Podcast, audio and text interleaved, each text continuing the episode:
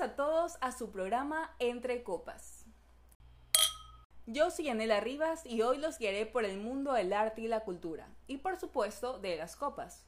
El tema del día de hoy son las mujeres en el jazz y el pop, y los diferentes matices que comprende una trayectoria musical en Guayaquil. Pero antes, no se olviden de asistir al evento de arte y cultura y emprendimiento realizado en Casa Marín, Black Fest, en el barrio Las Peñas un evento inclusivo en donde podrán disfrutar y aprender de la cultura negra. No se lo pierdan.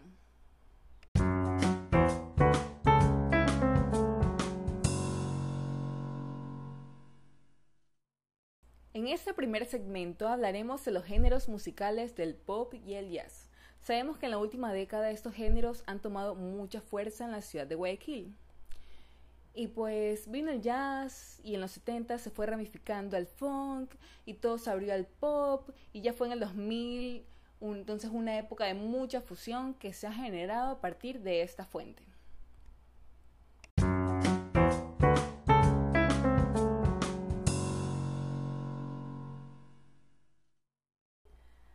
El día de hoy tenemos una invitada muy especial, que lleva la música en sus venas. Su nombre es Liz Pacho y canta pop, jazz, blues, entre otros géneros.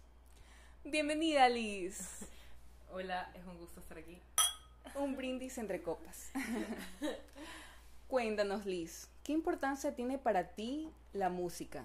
Bueno, entonces es muy difícil responder solo eso, porque la música para mí un sinnúmero de puertas para hacer muchas cosas diversas, educación, muchos parámetros. La música es educación, arte, otras perspectivas de, ver la vida. Entonces, solo te diría que la música es muy significativa para mí en la vida. Perfecto, Liz. ¿Y hace cuántos años te dedicas a la música y a componer tus propias canciones? Me dedico a la música entre hace 6, 7 años más o menos. Pero como compositora llevo muy poco tiempo, la verdad. Estoy entre dos años recién tratando de componer quizás cuatro o cinco canciones, pero ha sido mi práctica distinta porque yo soy un músico un poco más académico, entonces componer pop, un poco de boleros o jazz es otro parámetro que he ido descubriendo con el tiempo, con el aprender muchas cosas. ¿Y consideras que dedicar tu vida a la música es un camino difícil? Difícil no, pero sí es un camino distinto, otro, otro, otro parámetro de ver la vida, otra forma de encontrar las cosas, pero difícil no lo es, solo es un poco más, es un poco diferente, otro, desde otro lado vemos las mismas cosas. En tu experiencia, ¿Te has enfrentado a ciertos obstáculos por querer dedicarte a la música? Eh, sí, he tenido que escuchar cosas respecto a cosas que no nos deberían importar en la vida, como nuestro color de piel, nuestra sexualidad, o no sé, muchas cosas. He tenido que escuchar cosas muy extrañas que no tienen nada que ver con el hacer algo, con el funcionar dentro de un espacio. Pero la música siempre tiene muchas puertas para hacerlo de muchas formas. Bueno, concuerdo contigo, es muy cierto. ¿Y deseas dejarnos un mensaje para todos nuestros oyentes para que aprecien la música y aprecien a los artistas?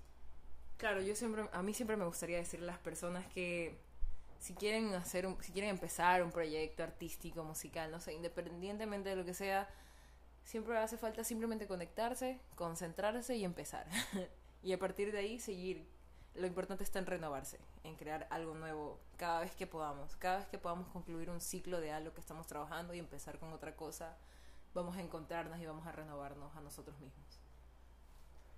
Bueno, muchísimas gracias Liz por acompañarnos el día de hoy. Y quisiera pedirte otro último favor, después de brindar nuestras copas, por supuesto. ¡Uh!